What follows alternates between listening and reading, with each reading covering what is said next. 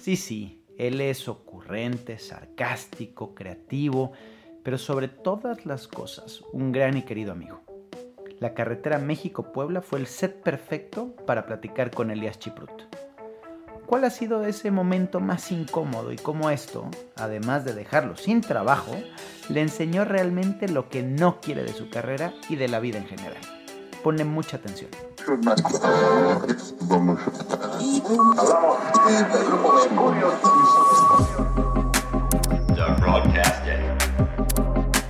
mejor error con Dani. Bienvenidos al podcast. ¿Puedo decir groserías, Dani? Sí, claro que puedes. ¿Todas las que quiera? Todas las que ¿La puedo decir? ¿Está autorizado? Todas las, las que quieras. Pero ¿por qué me dirías Pero estoy nada más viendo hasta dónde podemos las llegar que con quieras? este pedo. Ok. Las que- No hay ningún problema. Aquí no me veo, ¿verdad? No te ves ahí. Estás Ahí perfecto. quédate. ¿Yo también puedo decir groserías? Sí. Tú puedes, todos ¿Puedo pueden enseñar esta imagen? Puedes enseñar. Puedes enseñar Pitote. ¿Enseñas esa imagen? A ver, güey. Ok. El nuevo apodo de Héctor es French, es, es Sí. Black Puro. ¿Ok? Para que sepan todos, de hoy en adelante es el Black Puro. Black Puro. Bueno, a ver, va- vamos Venga, a sí, ya. nada el conteo, pendejo, hazlo profesionalmente. si Ya no, no sé, siempre lo hago, si no, güey. Siempre lo Venga, hago. ok. 5, 4, 3, 2. Este es un podcast diferente. Estamos en una camioneta camino a nuestro show de Puebla y me tocó tener la fortuna de ir al lado. Bueno, no, realmente hubo muchos El honor, cambios. el placer. No, hubo muchos cambios antes. pero- No, pero- no me quiero meter en tu pinche programa. ¡Cállate! tampoco, güey, no digas Bueno. mentiras. Entonces, me tocó, güey, no sabes de verdad, ya, ya, ya, fuera de, de, de WhatsApp y, y hablando súper en serio, lo, lo, cómo veía a, a poderte entrevistar, poderte hacer esta conversación, que, que estuviéramos juntos en, este proyecto de Mi Mejor Error, porque mm, ha sido una parte en mi vida en general muy divertida, sumamente creativa te, quiero, te admiro, te, te- eres un hermano de vida. Y, y de verdad, de verdad, de verdad, eh, es un agasajo platicar y convivir de tus errores, mejores errores.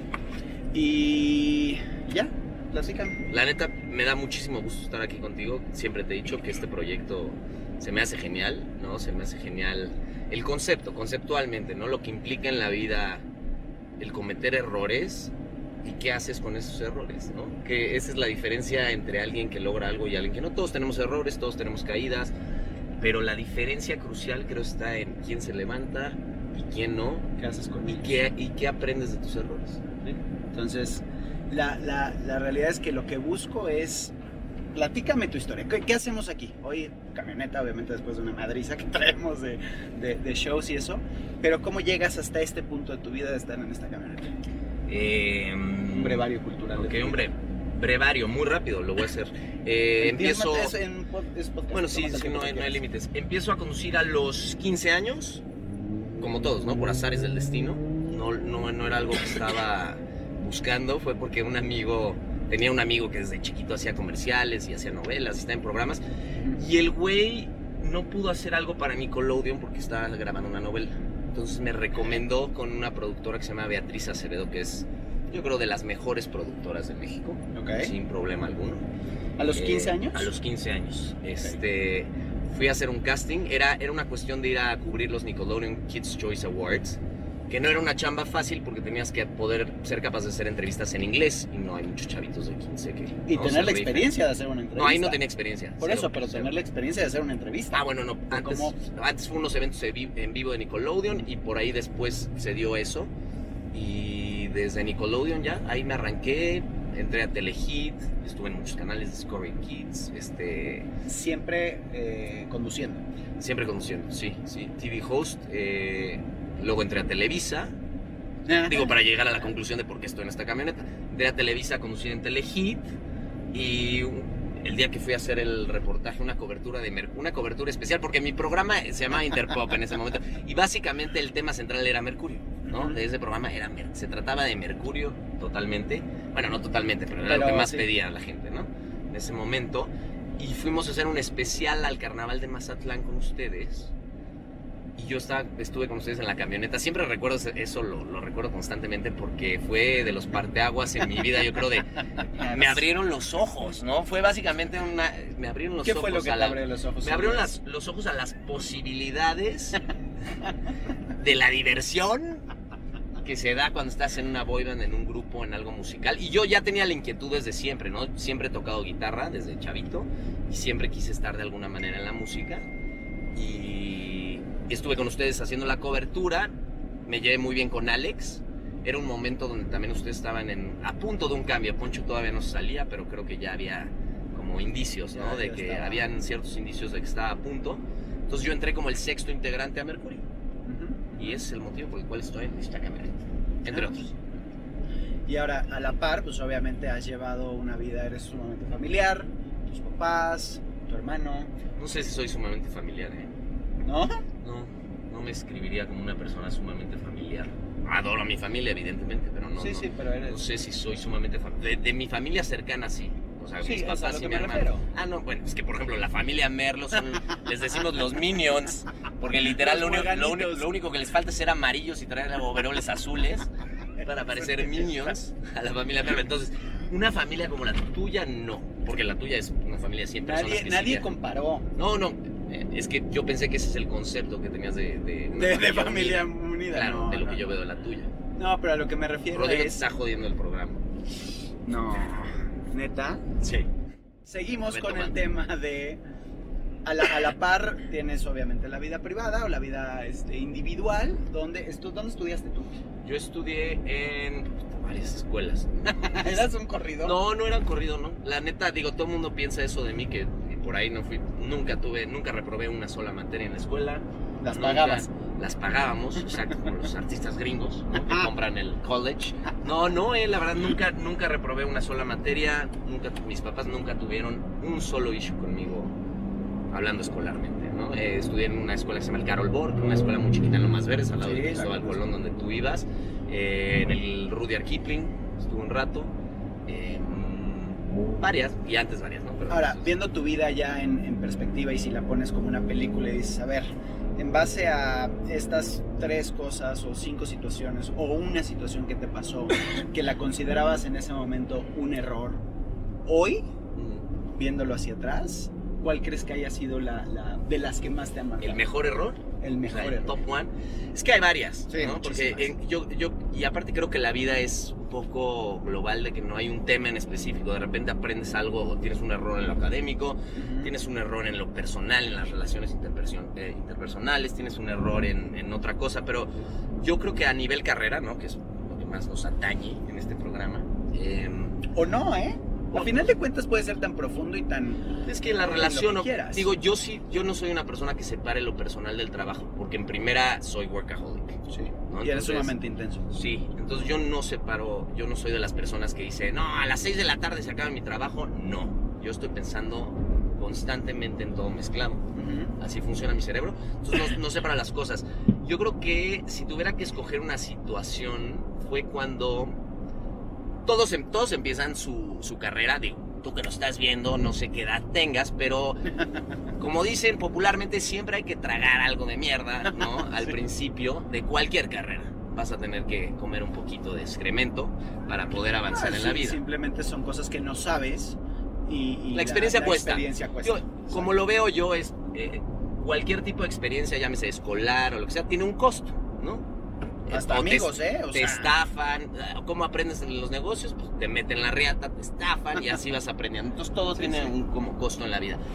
El mío yo creo que fue un, hablando del mejor error, yo creo que fue cuando estaba en un momento muy transitorio en Televisa, donde ya, ya, ya estaba más grande, tenía como 23, 24, no, como 25, 26 años, ¿no? y Que ya, que no te que ya, no, que ya llevaba 10 años de experiencia profesional y ya llevaba unos años escribiendo, dirigiendo y produciendo, pero sin el título. O sea, los productores En no tu me dan- programa. No, no en mi programa, en otras cosas, en Ok. integración comercial, en muchas divisiones, de, en muchas áreas de, de- la. Televisa, de Televisa, sí, específicamente, ¿no? Y llegó un punto en el que yo dije, ese, ese fue para mí mi, mi, mi viaje, ¿no? De mi pago de, mi de, mi pago de derecho de suelo que obviamente hacía las cosas sin tener el reconocimiento, ¿no? Es, ah, pues que lo haga Elías, ¿no? Si puede escribir la mención él. Claro. Ah, si él puede hacer el script No doctoring cuesta. algo. No les cuesta y no, le tengo, no tengo ni que decir que fue él, ¿no? Puedo poner el título de quien quiera. Y esa, esa situación la acepté muchos años. Bueno, no muchos, pero por lo menos un par de años la acepté porque dije, bueno, es normal, así se manejan los productores. Y llegó el punto en, en que dije, ya, ¿no? Ya tengo que dar un salto, tengo que crecer en esta empresa porque ya me siento estancado, me empecé a sentir estancado. Y, y ahí es, y, y creo que la gente en general tenemos que llegar a un punto de insatisfacción Claro, para dar el claro. siguiente paso. Sí, ¿no? si no, si no llegas a si no llegas a un lugar donde ya no te sientes cómodo, no te mueves. Exacto. La comodidad es un peligro por eso, porque si te sientes cómodo en la vida, de hecho aprendí que hay que buscar la incomodidad en la vida. ¿no? Totalmente, para Un crecer. poquito para salir de romper. tu área de confort, eso, Sí. es lo, es- eso es lo que, rompiendo el músculo es que crece, ¿no? Entonces, en ese momento dije, ya necesito urgentemente que se me reconozca como por el trabajo que estoy haciendo, quiero ser productor, eh, y tenía esa idea, ¿no? De qué es lo que quería hacer. Y lo empecé a y es una, es una etapa muy interesante en Televisa porque era justo cuando estaba saliendo YouTube. Estamos hablando de 2005-2006. Que si recuerdas es la etapa donde... O sea, ya fue después del grupo incluso. Sí, de mucho después. Mucho después del Sí, grupo. Ah. porque digo, después del grupo entré al CEA a estudiar actuación. Era otra inquietud que tenía. Entré al CEA ¿Hiciste actuación? Sí, tres novelas. ¿A poco? Tres novelas y de verdad eh, me quedó muy claro que eso no era para mí de que vomitaba cada vez que lo hacía. ¿no? Así de guácara verde del exorcista, me giraba la cabeza. No, eh, para mí no, no fue algo que disfruté. Específicamente las obras de teatro, por ejemplo, me encantaban, ¿no? ¿Ah? Porque, sí, porque es un performance en vivo. Ok. Entonces ahí es, tienes esa adrenalina Pero del es lo escenario. mismo. Es, es No, no es lo mismo. ¿No? ¿No? no, no, Hacer una novela es estar sentado 18 horas. esperando a que te toque. Y seamos honestos, los guiones de las novelas son, es un estereotipo, cliché, vacío y tiene una razón de ser que entendí al hacerlas. Van al día, tienen que grabar 40. Luego ya cuando puse mi casa productora entendí la circunstancia, ¿no? Yo en ese momento era un chavito que decía, es una mierda, ¿no? No saben ni qué están nada, haciendo. claro. O sea, si comparabas cosas bien hechas, con, con eso decías, esto es un producto mucho, muy inferior a cualquier cosa bien escrita y bien realizada y bien... Pero también tienes que tratar las cosas para que realmente determines Claro, que no te claro. gustan. No, ¿cómo, cómo, ¿de qué otra forma puedes saberlo? no? Sí, Por sí. eso es importante probar de todo, porque si Ujú. no, ¿cómo sabes? Pero en las novelas me di cuenta que, que, digo, ya más bien después con la casa productora me di cuenta que no hay otra manera de hacer ese producto, porque literalmente le exigen al director de escena, creo, tiene una cuota de 40 escenas por día. Grabar 40 escenas cuidadas por día, no, es, es imposible, es virtualmente, y te lo digo, ya que tengo una experiencia bastante amplia en, en la cuestión de, de la producción, te digo, no hay manera ni de escribirlo, ni de dirigirlo, ni de producirlo. Y los escritores también están un poco apachurrados porque tienen a un departamento, un focus group, que por ejemplo se dice, nos gusta William Levy con el pelo corto en lugar de largo, y entonces se lo cortan. En la historia de estas do- estos dos personajes a, a la gente no le está gustando. Y o sea, no tiene un es- trasfondo, no tiene una... no, no, más bien se van, no, no, lo que pasa es que se van adaptando a las circunstancias de lo que piensan que el mercado quiere, porque es un producto consumible diario, y lo entiendo. Pero para mí, mis valores y mis gustos, más bien, más que valores, es a mí me gustan los, los productos de, de un director como P.T. Anderson, de un director como James Cameron, que son cuates que se tardan siete años en diseñar una película, en escribirla, y no hay ni siquiera un cuestionamiento por parte de los estudios que producen esas películas de, oye, ¿sabes qué, Cameron? Creo que en, este, en esta escena DiCaprio no debería de besarse con, con Rose porque este, Lo la gente ser. lo va a interpretar así, las niñas se van a desilusionar. Eso no sucede en un producto de ese nivel. Y eso fue algo que a ti te pasó, que te sentiste... Pues, Sentí que era un producto que, o sea, no entendía yo lo que te platico, entendí esto después, ¿no? En ese momento no entendía, lo único que entendía es que me, me cagaba. O sea, decía, esto es ni por toda la fama del mundo, ni por todo el dinero del mundo. A la tercera novela dije, ni por nada, ni por san... Ponle bip, voy a seguir haciendo este trabajo, ¿no? Pero por otras áreas, por ejemplo, como el teatro, que es mucho más este, metódico y mucho más cuidado, y ya digo, ¿qué le vas a cambiar a una obra de Shakespeare? No puedes. No hay nadie que pueda cambiarle una obra buena algo. Entonces, ese, ese tipo de actuación me gustó mucho y la disfruté mucho. No todo, no toda la actuación es así. Hice cine, hice una película, que también fue un proceso que, que me gustó. Pero a final de cuentas dije, eh, preferiría escribir, dirigir y sí podría actuar cosas, pero solamente... y ahí me di cuenta que no soy actor de profesión. ¿Por qué? Porque solo puedo hacer cosas que me ¿Qué te gusten gusta? o que esté comprometido creativamente. Y eso no es un actor. Un actor es alguien que como... Le dices la serie. Exacto, es, no- es como un plomero si le dices, arréglame el baño, te dice, no, ese modelo no me gusta. Ese modelo de baño no lo puedo destapar porque no, no, la No, no cerámica le entiendo, no la me gusta adecuada". trabajar con eso. Entonces no eres plomero, cabrón, ¿no? Y eh, por eso sé que no soy actor. Sí puedo actuar, pero solamente cosas que me, que me liguen emocionalmente. Y entonces pasa Historias. todo esto, 2005, estás en este... Estoy en ese eh, cambio, en ese en- periodo de cambio, exacto. En, en- una, sí, insatisfacción. Es en una- transitorio, sí. Sí. Lo considero, yo lo veo como un, un momento pivotal en mi vida, ¿no? Que tenía que... ¿Y qué pasó? Y bueno, eh, me doy cuenta que las novelas no, empiezo a escribir, dirigir, producir y ya siento la necesidad de crecer y viene el fenómeno de YouTube, ¿no? De, la, del- de los contenidos distribuidos vía web. Y en- voló los sesos. me voló los sesos y dije, no, más bien lo que pensé es, dije, no va a haber manera que esta empresa que, que no, que, no, que no tiene la capacidad de moverse a la velocidad la que requiere el nuevo contenido, lo vaya a hacer. Y más aún, empezaron a salir los, los influencers, los youtubers, y decías, a ver, este güey, con, literalmente con la cámara de su teléfono, tiene 3 millones de views. Y un programa que a Televisa le cuesta producir 2, 3 millones de pesos por emisión, tiene 200 mil views.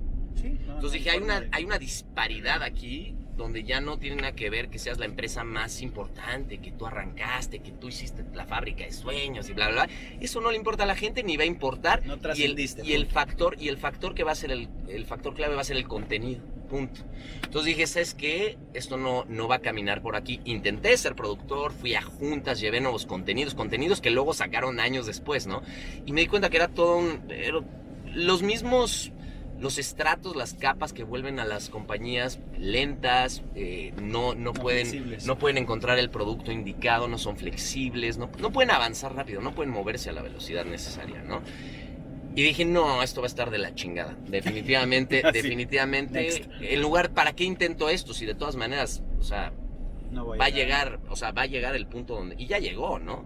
Eh, o sea, siguen, siguen ahí, pero, pero realmente cada vez son menos importantes en la cultura popu- popular. Yo diría que hay muchos youtubers que son N mil veces más importantes en la cultura popular que la televisión. que la Y es televisión un contenido regular. mucho más real, es un contenido que la gente hoy, hoy se siente mucho más identificada, ¿no? Claro. Entonces, eh, eso es lo que también ha, ha impulsado y if you're not growing, you're dying.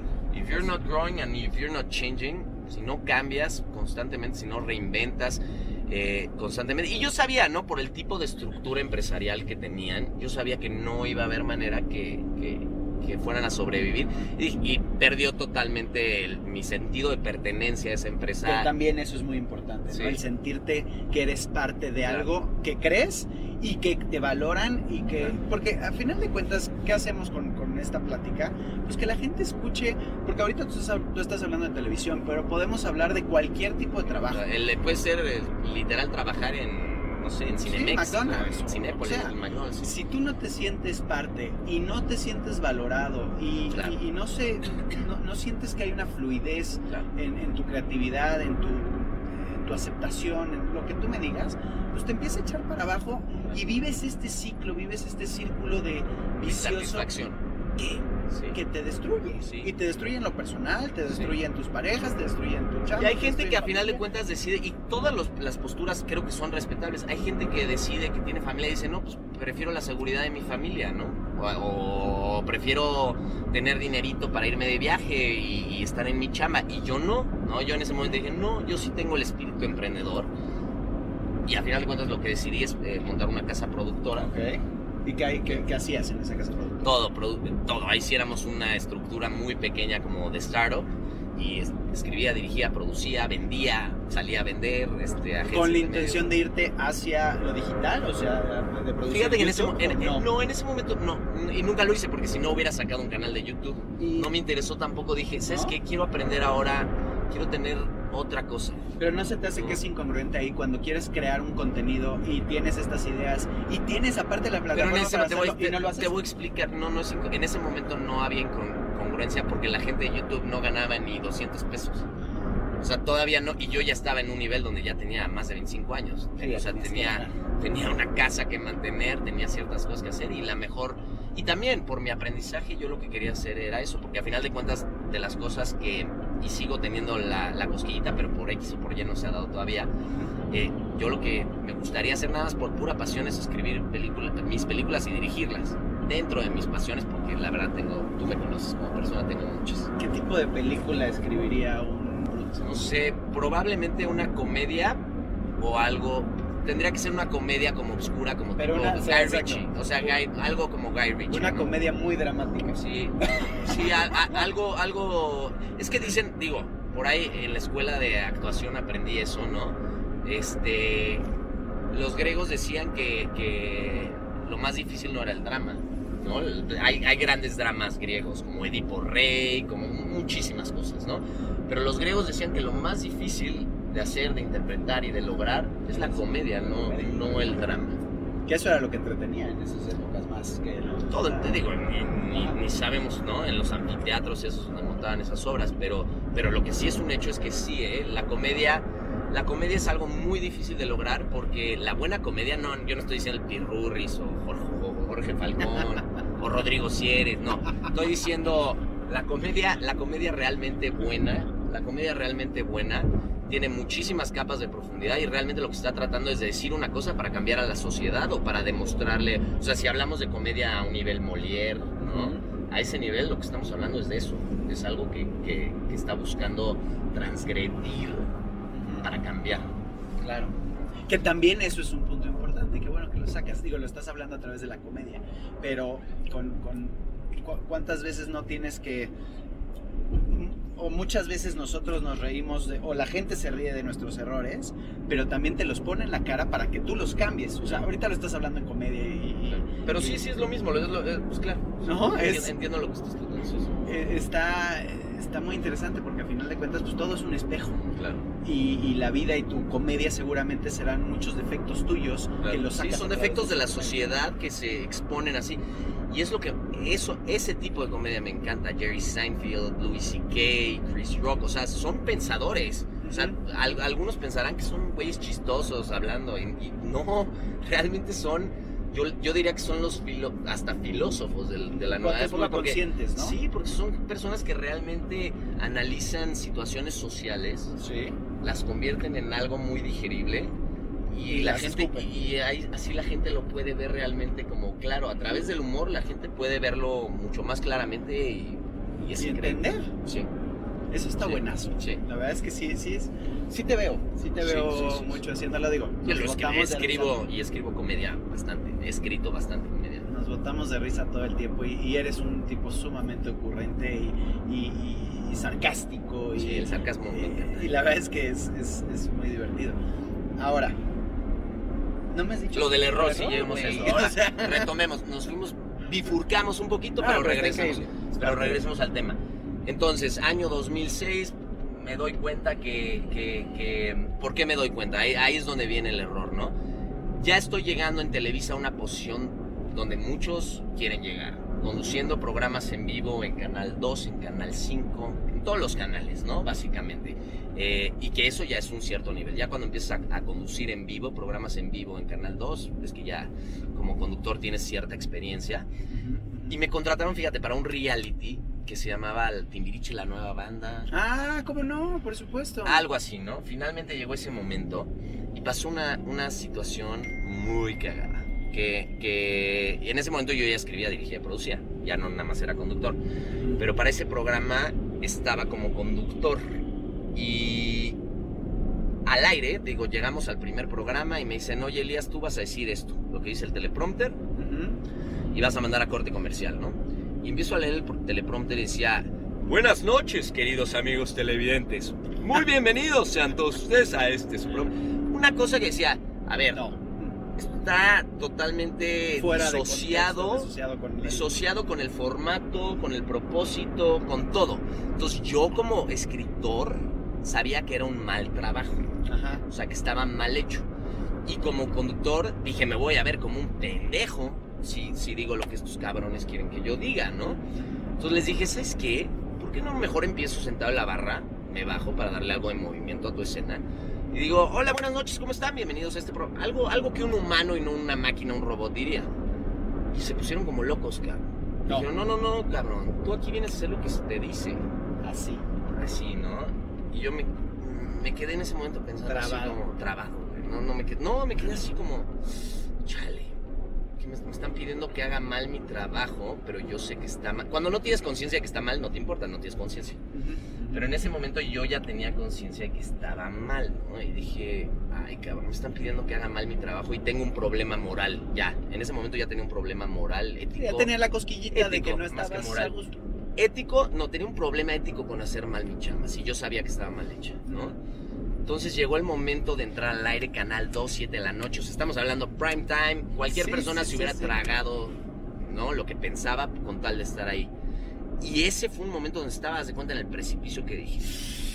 No, Estaba en ese precipicio que dije, al aire, imagínate, en vivo, canal 2, 7 de la noche. ¿Salto o no salto? ¿Jalo o no jalo? ¿Hago mi chamba mal, aunque sé que esté mal hecha, o no la hago con tal de mantener mi trabajo? Entonces fue, fue algo muy interesante ya analizándolo, porque estaba en. Literal, estás en el precipicio, ¿te vas a aventar o te vas a quedar, no? Ajá, Ahí, a lo cómodo. a lo cómodo, exacto. Y agarré y en el momento, pero tú me conoces, yo, tú sabes que soy así. Cuando llega el momento de reaccionar, hago lo que quiero. O sea, no, no hay poder humano que me pueda decir, haz esto, cabrón, porque no. Y en ese momento, en ese momento dije, ¿sabes qué? A chingar a su madre. Voy a hacer mi trabajo bien, aunque no sea lo que, lo que Lo que ellos, quieran. quieren. Y en una de esas se dan cuenta que son unos estúpidos, eh, ¿no? Los, los directores, productores, este, en una de esas se dan cuenta que el, digo en ese caso específico, no digo que sean 360 No. stupid, ¿no? Igual harán cosas en su vida bien, pero eso no, eso, eso no estaba bien hecho. Entonces, este, dije, ¿qué hago? Pues lo, llegó el 5, el famoso, ¿no? Porque ese es el, ese es el momento interesante, cuando estás conduciendo algo en vivo, es el 5, 4, 3, aire, cabrón. Y llegó ese momento y, e hice lo que Tú querías. Sí.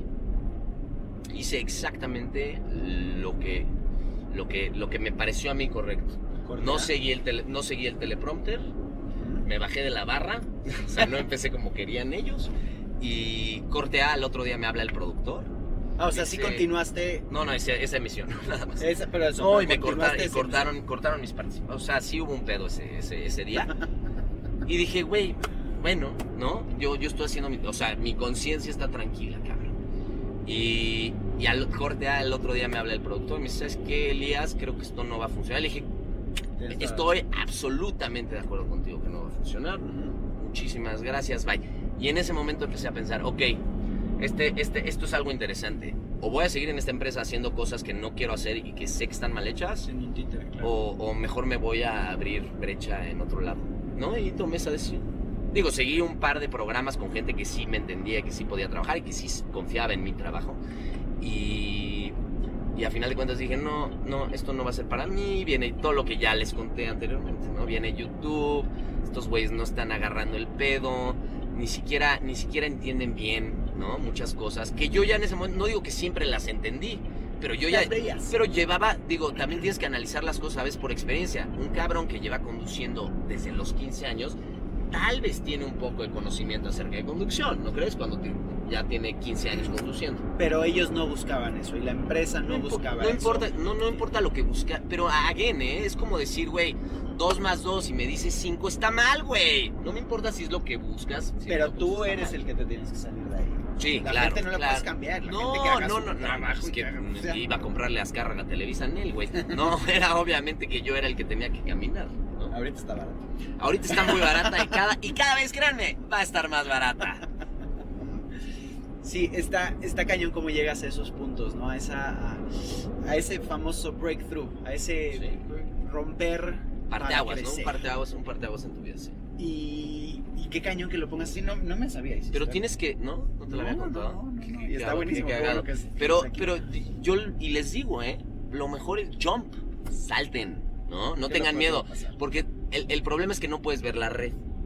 Siempre va a haber una red, ¿no? O sea, a final de cuentas siempre va a haber una red que detenga tu caída, ¿no? Si lo piensas de esa manera. Y si estás seguro de lo que estás haciendo y si tu corazón está en el lugar correcto, salta. Sí, y, y si lo haces desde ese lugar de, de, de querer hacerlo mejor, de querer salir de, esa, de ese plateau, de ese eh, nivel de inconformidad, de... de- de- That's an elegant word, buddy. Yo sé, yo sé. Plateau. pero Es que. De plateau. Ese plateau. plateau. Pero es la verdad, o sea, plateau, llegas ahí. eh, y Es más, estás- no puedo ni traducir plato. plato Eh, sería por eso la usé. Nivel, sí. Por eso lo sé, porque llegas a ese, a ese flat. Búsquenlo. Ah, de hecho, Dani lo va a buscar y, Y va a aparecer poner aquí la definición plateau. No, no se preocupen, no hay, no, no hay tanta edición en este, en este Pues sí puedes poner una pinche definición, ¿no? No la voy a poner. Puta gracias. madre. Y luego llegas a. ¡Tesla! Es que amo los coches Tesla. Hay un Tesla delante de nosotros, tenía no, que no señalar. es pagado este. este- Tesla de todas maneras no paga integración comercial, no Podcast. nunca te pagarían, no pasa nada. Digo, para que la gente sepa perfectamente. Amo Tesla, amo, le tengo que explicar, amo Tesla porque pienso que es una, Elon Musk, su CEO, pienso que es de las personas más revolucionarias y chingonas. ¿A quién, ¿A quién ves hacia arriba? ¿A quién, quién Elon dices? Musk. O sea, hablando, justo salió Sí, al sí. tema de Elon Musk. Elon Musk es de las personas, el CEO de, de Tesla y de SpaceX y de Neuralink. Esas son sus tres empresas, creo. eh, que son muy diferentes entre sí, pero, pero el propósito de ese güey lo amo. Lo amo y me hinco y le beso los pies porque, punto número uno, está, trans- está transformando la manera. eh, el, el- la, la- ¿cómo, cómo se diría? El rubro La está- humanidad. pues sí, es que, es que en cada área, ¿no? Pero Tesla, por ejemplo, está cambiando ya el paradigma de los automóviles de motor de combustión Espérate, interna. fue el que- cuate, fue el cuate que tuvo, que, que tiene la, la fórmula secreta para hacer un coche eléctrico y de en vez de él comerse el pastel completamente, lo abrió y les dijo a todos, Es aquí libre, está. exacto. La y la tecnología, La gran parte de la tecnología es es Yo open la desarrollé, está abierta, Sí, utilizo. Sí, eso, ¿no? Entonces, Eso el, es güey va, creo que va a transformar la manera en que nos transportamos. Y finalmente, no fue Ford, no fue GMC, no fue Cadillac, no fue BMW, no fue Mercedes. Bueno, el cabrón, el cabrón, no, no, no, no fueron ellos. El cabrón que está obligando al mercado a cambiar su hábito es Elon Musk y es Tesla como compañía y es lo que estamos es, es- es la compañía que está impulsando el cambio dentro de las otras compañías a sacar sus propios vehículos eléctricos entonces eh, tiene otra compañía que se llama SpaceX que, que son los que están haciendo transporte de cosas a la estación internacional a la estación a la para International hacer Space Station turismo espacial. no, sol- no, pero ahorita no. Eso es, eso es el ultimate goal. Ese es como el, el objetivo final, pero ahorita lo que están haciendo es eh, transportando cosas para la NASA, para la est- estación internacional, ¿no? Eh, comida, supplies, todas las cosas, ¿no? Están mandando los shuttles, que se llaman los las cápsulas, las famosas. Dragon. Eh, y la otra compañía todavía es más interesante que esas, porque esa está chingón. El, el objetivo es llegar a Marte y también me parece fenomenal. Entonces, si te fijas, ese güey está cambiando el ¿Tú mundo de? A ver, a ver, a ver, a ver, vamos, vamos a meter un poquito Todavía no llegó a la tercera, que la No. tercera es la más revolucionaria de todas. Pero es, es aquí, es en la Tierra, es, es en la Tesla. humanidad. O sea, no, la... Tesla es en la Tierra, SpaceX es en el espacio y Neuralink es, es una interfase, lo que están haciendo es suma, me apasiona ese tema, cabrón. Es una interfaz entre la- las máquinas y el cerebro.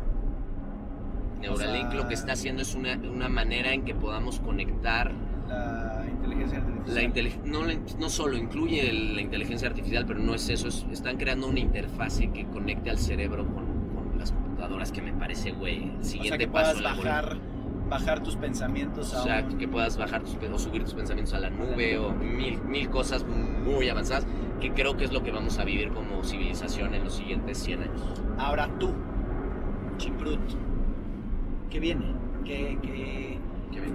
o sea, con, con estas ideas... Algo con contigo, chiquitín. No, pero no, o sea, lo, lo hablo más en un tema en un tema personal, co- como, como también Elon Musk, ¿no? Que, que dices, este cuate está revolucionando, este cuate, ¿cuál, cuál crees tú que es tu huella en, en- en este me encanta. en Ay, mi frase favorita de la vida es una frase de Steve Jobs, que es, es- yo creo mi ídolo number one. Eh, eh, su frase era I want to make a ding in the universe, que significa, como Dani no va a poner subtítulos y no lo sé, significa quiero dejar mi marca, mi huella en el universo. Me encantaría poder hacer algo así y no sé si llegue. O sea, digo, ahorita tengo varios negocios, muchas cosas que me Pero lo apasionan. has hecho a un No nivel, sé, no a un nivel diferente. No, no, digo, yo, yo pienso que, bueno, sí, claro, todos O sea, dejamos una cierta huella. Exacto, eso es a lo que voy. Pero me encantaría encontrar, digo, tengo varias misiones de vidas, de vida y, y me encantaría. Algo que sea masivo posiblemente, me pero yo creo que todos, general dejamos una huella. Puede ser muy chiquita, ¿no? Al tener hijos, al, al- al- al dejar ese legado, o al también tener la oportunidad de ser artista y pararte en un escenario y transmitir eso y dar felicidad. Claro, también das claro, eso. claro. y, y ahorita ya lo estás viendo más por la, la cuestión eh, empresarial, por decirlo de cierta forma, ¿no? El- el- Me encantaría dejar ese, eh, o sea, un recuerdo, ya sabes, un algo, a- decir, dejé este lugar mejor de lo que lo encontré. Creo que es una gran característica de los, de los seres humanos top, ¿no? Los que han avanzado a la civilización, los que nos llevan al siguiente paso. Me encantaría poder cooperar con ese tipo de misiones. Eso está increíble. Ahora, después de esta gran plática que nos hemos ido a todas las vertientes habidas y por haber, si tienes que dar un consejo. Perdón, vamos en la carretera. Sí, un poco de carretera, de movimiento. Una, una curva un poco a No, no, no, no, sí ha 150. estado pesada, ¿eh? Pero, pero cuando vean el video se van a divertir más. Eh, si tuvieras que dar un consejo, vamos a decir que a mis hijos les tienes que dar un consejo. Es difícil dar consejos, ¿no? Porque Sí, ahí te va. Creo algo en los consejos, ¿no? Y Elvis Presley decía una frase también muy sabia que decía, eh, no hables de ese hombre si no has caminado en sus zapatos, unos dos kilómetros y luego opina. Entonces creo que los consejos son algo peligroso por eso, porque tú no sabes realmente la circunstancia y si eso es lo correcto y si... Ay, se volvió. se un poco. Perdón, es la, es la curva. Y, y no sabes a final de cuentas si el mismo consejo le sirva a todas las personas de la misma manera, ya sabes, o sea, lo que es correcto para ti puede no serlo para mí o para Héctor o para alguien más, entonces creo que es delicado a veces tomar la postura de dar consejos. Pero bueno, entonces en base a eso, ya, ok, vamos a cambiarle la palabra. Viviendo lo que has vivido, sabiendo lo que hoy sabes, ¿qué le dirías? Y ayer lo platicaba con Carlita, mira, qué bueno, lo voy a tomar. Eh, ¿Qué le dirías a, a- al Elías de 15 años? ¿Cuál sería tu, tu Puta, demasiadas cosas, güey. pues, a ver? demasiadas cosas. Pero es que no hay, no hay manera de sintetizar el, el aprendizaje y el... O sea, también esa es otra de las cosas que creo. Por más que puedes tratar, por más que quieras de, acortarle el, el aprendizaje, y sí se puede, ¿eh? Dani y yo les platicamos, tenemos muchos ídolos en común como Anthony Robbins, ¿no? Que por ejemplo es un experto en programación neurolingüística y en desarrollo humano, en crecimiento humano. Y sí, son cosas que yo he estudiado desde, desde chavito, desde muy chavito, y, y me han servido a evolucionar en la vida, ¿no? Eh, ya sabes, cosas que aprendes, cosas que, eh, libros que lees, eh, pensadores, ¿no? Que de repente compartes lo que están diciendo o entiendes de una manera muy profunda lo que quisieron decir, ¿no? Entonces, es, es creo difícil ¿no? dar, dar ese tipo de, Digo, no sé, o sea, Creo que sí puedes acortarle el tiempo de aprendizaje a alguien, pero es muy difícil que la gente realmente entienda algo si no está la experiencia mezclada, en, factorizada en eso.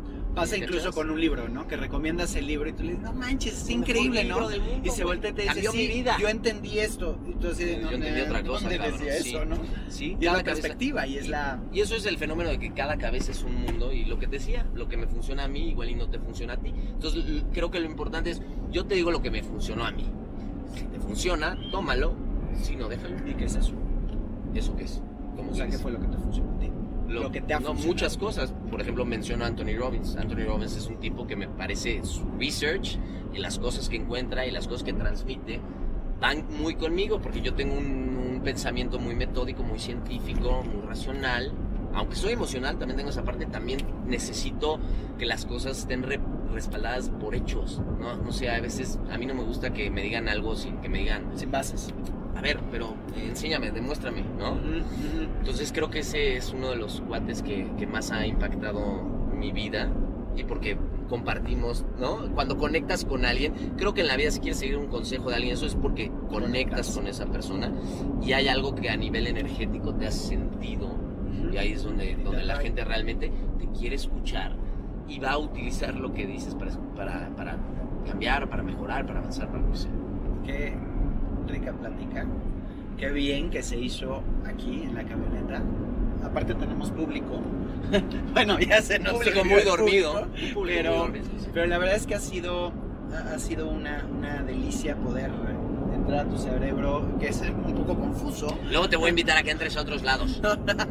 es un idiota. No te creas. No te creas, Airi. No lo voy a invitar a ningún otro orificio. Cállate, pon, pon atención, Ok, pon hombre. atención. Estoy haciendo el cierre. Ya entré en comediante. En serio, ya entraste en comediante, exacto. No, pero, pero de verdad, de conocer cosas que no conocía de ti, que no tenía ni idea.